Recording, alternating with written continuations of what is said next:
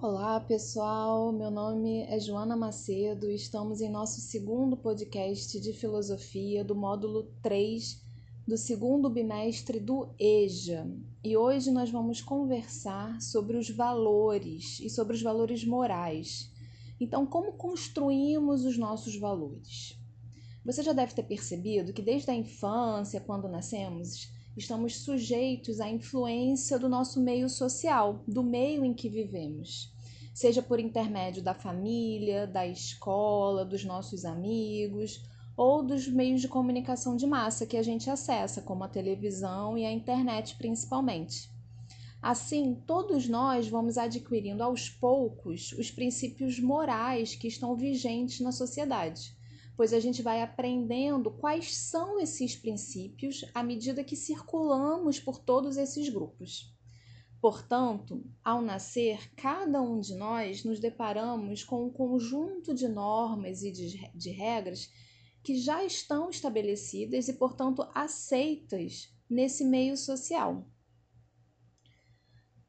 Pessoal, vocês conseguem perceber que de tudo isso que eu falei, a impressão que a gente tem é que quando a gente nasce já está tudo pronto e que só mais tarde, quando a gente cresce, vai amadurecendo, que conseguimos construir e reconstruir esses valores? Pois é, isso é o que a gente chama de aspecto social da moral. Mas a moral não se limita ao aspecto social somente, pois à medida que o indivíduo desenvolve a reflexão crítica, muito ajudada pelo próprio estudo da filosofia, os valores herdados passam a ser colocados em questão. A gente passa a questionar esses valores. Você mesmo pode perceber que de muitas coisas que vocês aprendem ou que são ensinados a vocês, a todos nós, na verdade, hoje a gente já adquiriu um outro olhar. A gente passa a ter uma outra visão, uma outra perspectiva sobre tudo aquilo que a gente recebe já pronto e já estabelecido na nossa sociedade. A filosofia, portanto, ajuda nessa reflexão sobre essas normas e, uma vez, ela também nos ajuda a aceitá-las ou a negá-las, pois criamos a nossa capacidade de refletir criticamente sobre tudo isso e sobre essas normas e sobre essas regras. Note, pessoal, que a decisão de acatar uma norma é fruto de uma reflexão pessoal consciente que podemos chamar de interiorização. Isso mesmo, pessoal, vamos repetir: interiorização. É esse processo de interiorização da norma é que qualifica o ato como moral. Essa interiorização da norma é o que qualifica o ato como moral. Caso não seja introjetado, incorporado por nós, o ato não é considerado moral, é apenas um comportamento determinado pelos instintos, pelos hábitos ou pelos costumes. Temos que entender, caros alunos, que a maneira como a consciência individual vai reagir diante das normas depende de muitos fatores. Depende de fatores pessoais, como a formação familiar, o caráter, o nosso temperamento e a personalidade que criamos ao longo da nossa vida, mas também depende de outros fatores oriundos de instituições sociais, como o nosso regime político, a nossa organização social, o nosso sistema econômico, os próprios meios de comunicação também e as nossas instituições culturais, o nosso aspecto cultural da nossa sociedade. Tudo isso pode criar obstáculos ou possibilidades em relação à nossa capacidade crítica e de construção dessa moral. Vamos pegar um exemplo bem corriqueiro para ficar bem claro sobre o que a gente precisa entender sobre essa moral e sobre esses princípios morais e como esse conceito de interiorização funciona na prática.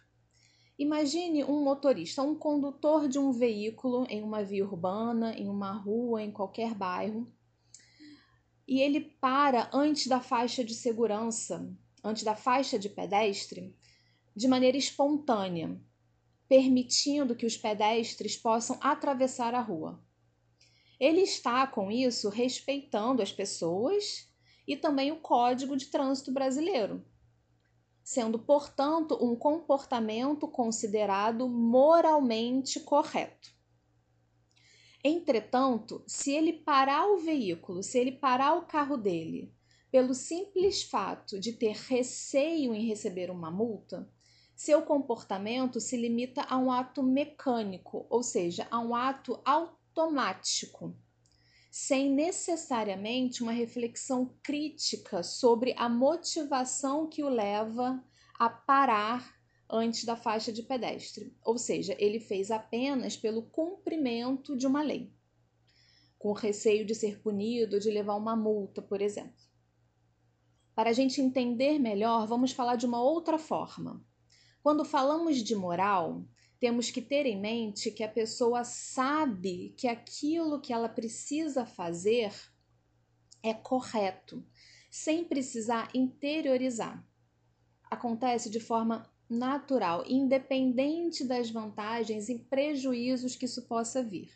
Então, quando o condutor para antes da faixa de pedestre, ele não para simplesmente por um ato automático de cumprir a lei. Ele está parando antes da faixa porque ele sabe conscientemente que aquilo é a forma correta e moralmente orientada de proceder.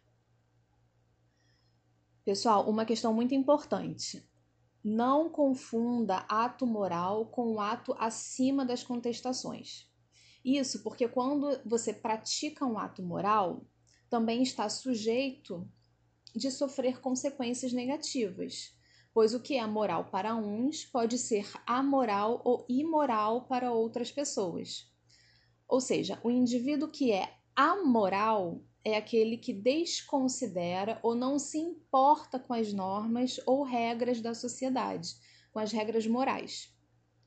Já o sujeito que é imoral é aquele que conhece as regras, que está ciente das normas que existem para serem seguidas, mas é completamente contra elas. Então são coisas diferentes. Mas de tudo isso que foi falado, a gente pode pensar em algumas questões para nortear a nossa perspectiva da moral, o campo vasto que é pensar uma atitude, um comportamento moralmente orientado. Algumas perguntas podem ser fundamentais para nos ajudar a refletir e a interiorizar algumas questões. Vamos dar alguns exemplos de algumas perguntas que podemos fazer que estimulam a nossa reflexão crítica em relação a isso.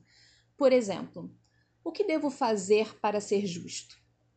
Quais são os valores que devo escolher para guiar a minha vida? Será que há uma hierarquia de valores que deve ser seguida? Que tipo de ser humano devo ser nas minhas relações comigo mesmo e com os meus semelhantes e também com a natureza e com o meio ambiente? Que tipo de atitudes devo praticar como pessoa, individualmente, e como cidadão frente a outras pessoas? Portanto, pessoal, todas essas questões podem nos ajudar a refletir sobre as nossas questões, sobre as nossas vidas em sociedade e sobre os princípios morais que nos regem. E com isso, nós ficamos por aqui. Espero que vocês fiquem bem e até uma próxima.